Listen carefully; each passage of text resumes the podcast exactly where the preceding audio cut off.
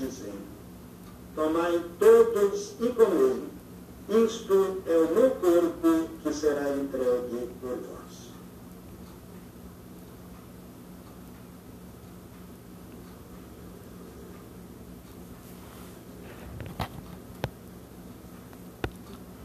Do mesmo modo, ao fim da ceia, ele tomou o cálice em suas mãos.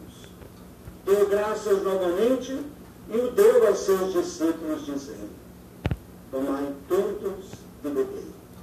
Este é o cálice do meu sangue, o sangue da nova e eterna aliança, que será derramado por vós e por todos para a remissão dos pecados.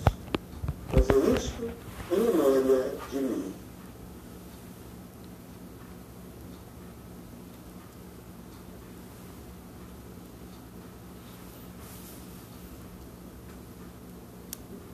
Eis o mistério da fé.